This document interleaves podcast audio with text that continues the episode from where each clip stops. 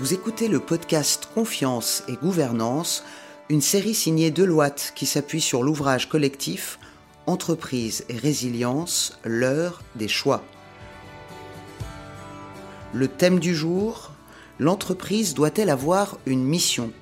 Pour en parler avec nous aujourd'hui, Anne-Marie Hydrac. Bonjour Anne-Marie. Bonjour Sarah. D'abord la grande question, Anne-Marie Hydrac, l'entreprise doit-elle avoir une mission? Toutes les entreprises, par définition, ont une mission. Le terme est arrivé un peu plus euh, dans le débat public euh, à l'occasion de la loi qu'on appelle pacte euh, en France, mais c'est un débat qui existe aussi dans d'autres pays. Mais il ne faut pas confondre le débat juridique avec le fait que toutes les entreprises ont une mission. Une mission qui est de faire fructifier les, les atouts, on pourrait dire les assets de l'entreprise. Des idées, de l'argent, du travail, des savoir-faire partagés. Donc c'est ça la mission de base, si je puis dire, de toutes les entreprises, de tous les entrepreneurs, c'est de faire fructifier ce patrimoine humain, cette communauté d'intérêt, d'espoir, de difficultés quelquefois, qu'est une entreprise.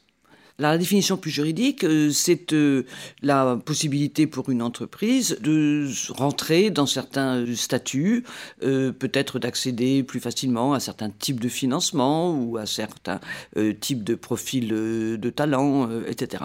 Mais moi, je distingue la mission d'une entreprise de ce qu'est le cran supplémentaire, qui est celui de sa raison d'être, la raison d'être étant spécifique à chaque entreprise, tandis que la mission, grosso modo, toutes les entreprises en ont une, et comme je l'ai dit, c'est de faire fructifier l'ensemble des éléments qui forment cette communauté.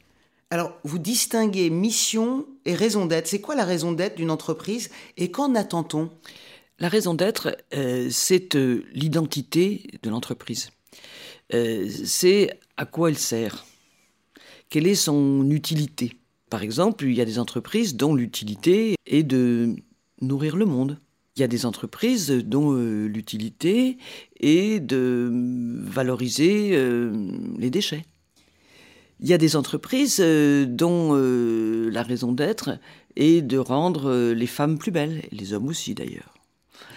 Voilà, donc la raison d'être, ce qui est intéressant, c'est quand elle est construite de l'intérieur et que tous euh, les euh, échelons et tous les acteurs de l'entreprise peuvent s'y retrouver.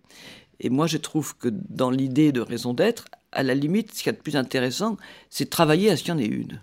Le, travail sur la raison d'être, euh, me semble-t-il, doit être assez profond, assez structurant, pour être, comme on dit maintenant, résilient, pour justement donner une force intérieur permettant à l'entreprise, et quand on dit l'entreprise, euh, c'est-à-dire les gens, d'avoir des repères et de savoir euh, comment euh, s'y retrouver, de savoir ce qu'on attend d'eux, de savoir comment ils seront jugés par les clients, par les investisseurs et, et, en interne par les hiérarchies et par les communautés de, de, travail.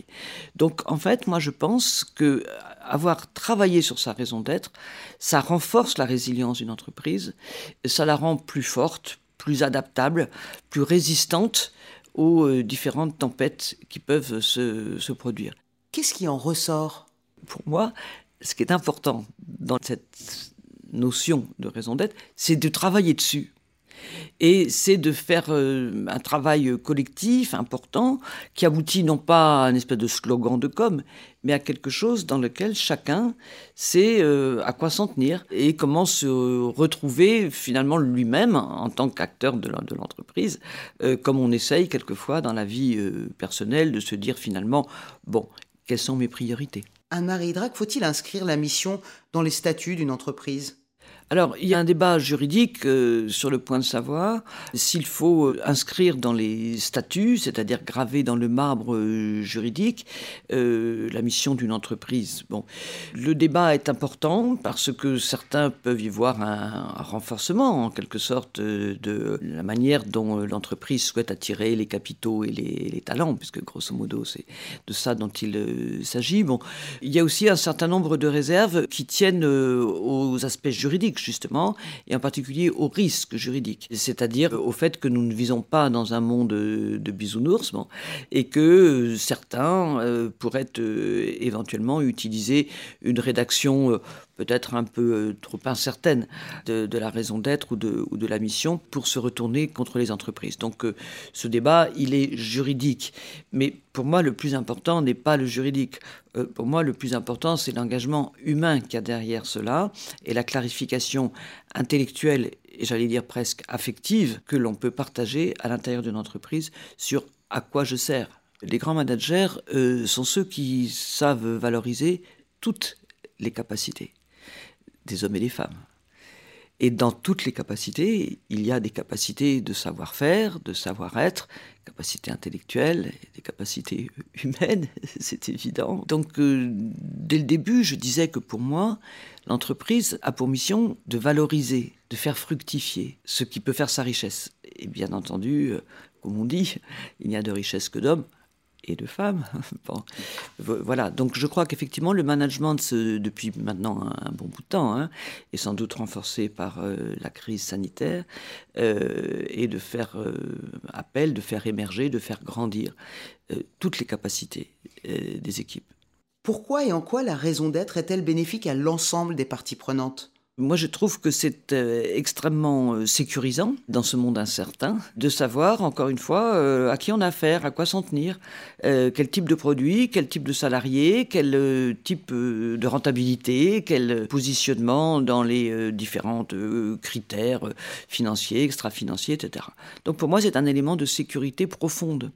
Et on ne parle pas là de sécurité juridique, on parle encore une fois de sécurité par l'appropriation et par la clarification. Et la clarification doit être complètement alignée à l'égard des différentes parties prenantes. Il ne faut pas que le client comprenne une chose différente de ce que comprend le hedge fund euh, ou, le, financier.